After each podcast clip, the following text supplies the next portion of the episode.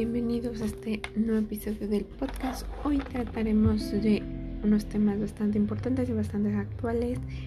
Eh, un poquito abordaremos acerca de lo que está pasando en Rusia y Ucrania y sobre algunos mm, conceptos que serían importantes recordar, no solamente para los que están estudiando algo relacionado con el tema, sino tal vez para toda la gente para abrirnos un poco más los ojos y entender también un poco más lo que está pasando en esa parte del mundo. Así que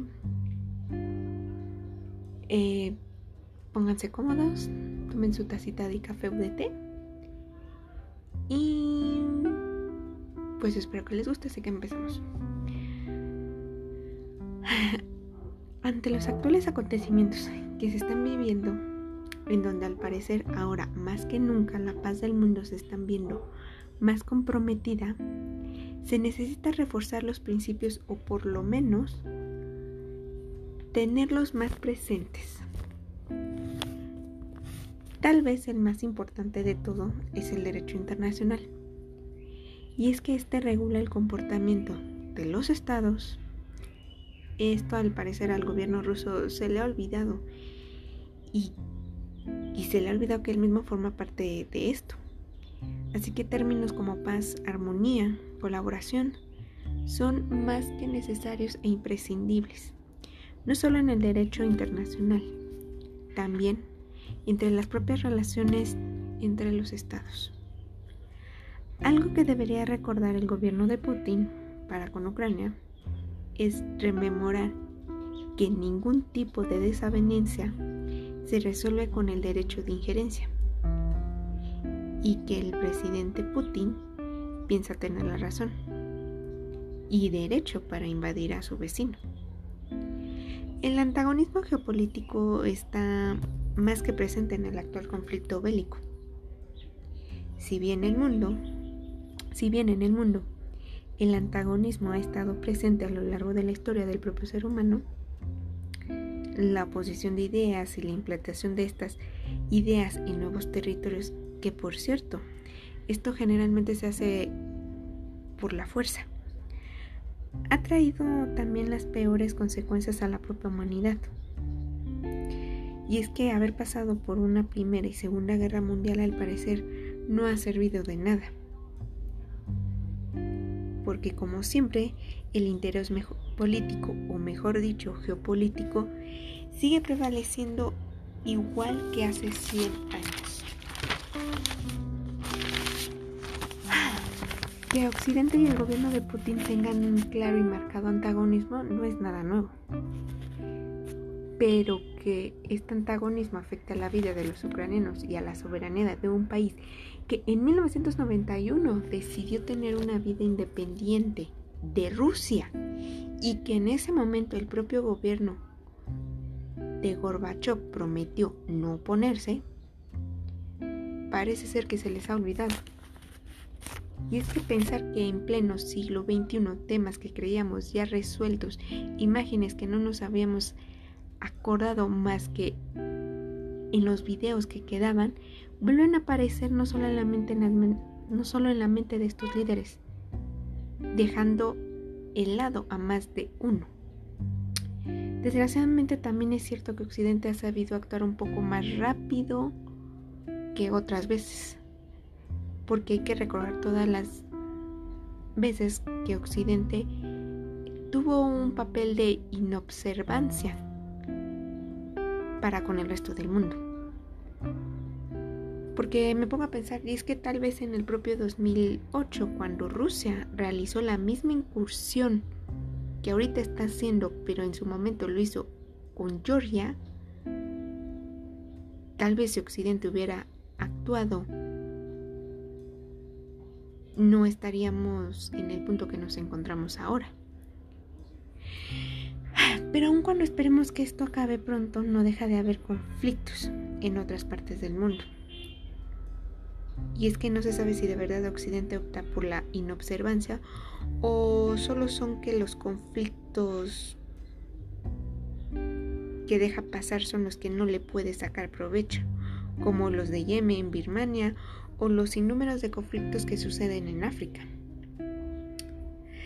Todo lo anterior no esgrime de la culpabilidad que tiene el presidente Putin sobre esta guerra.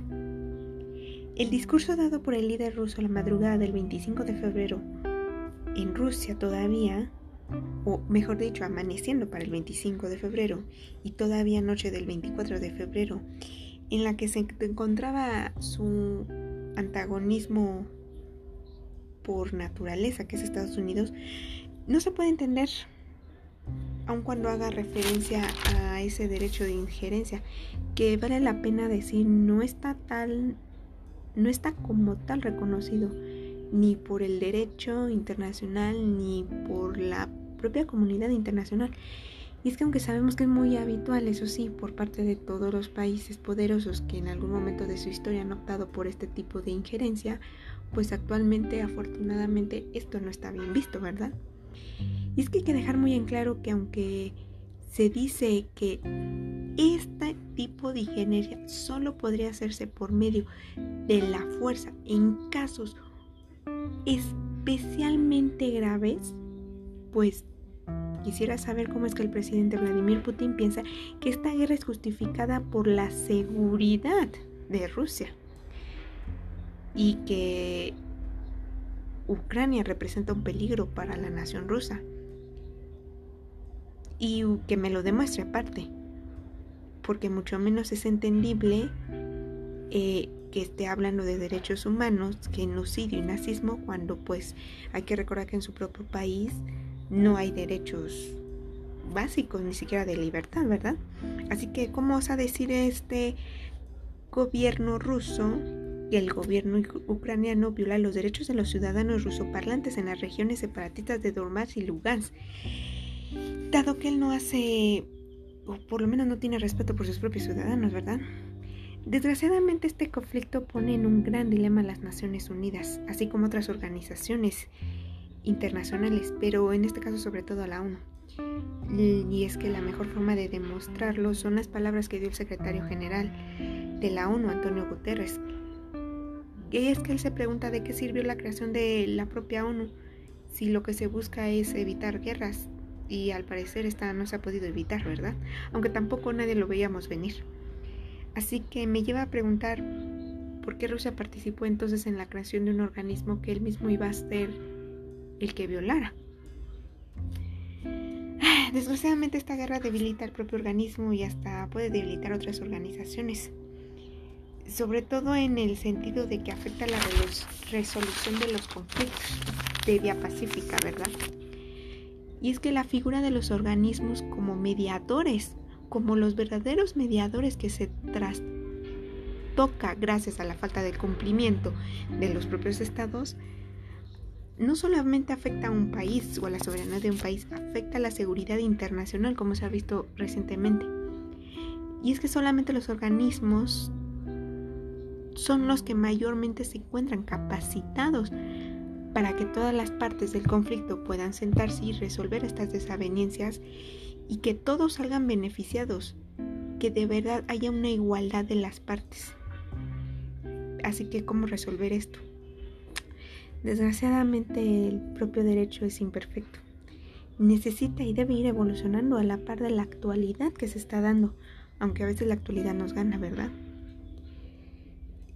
Yo creo que un punto muy importante y que se puede fortalecer es sobre todo el hecho de que la norma se debe de cumplir, respetar tal cual está escrita.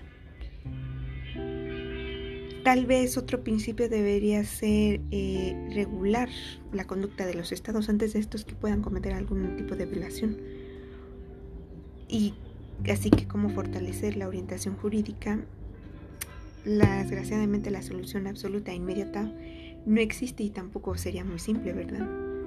Así que puede que una de las formas que enriquezcamos todo esto es que por una parte los tratados tengan cláusulas en donde se tenga previsto desde un principio las consecuencias por violar el acuerdo o el tratado.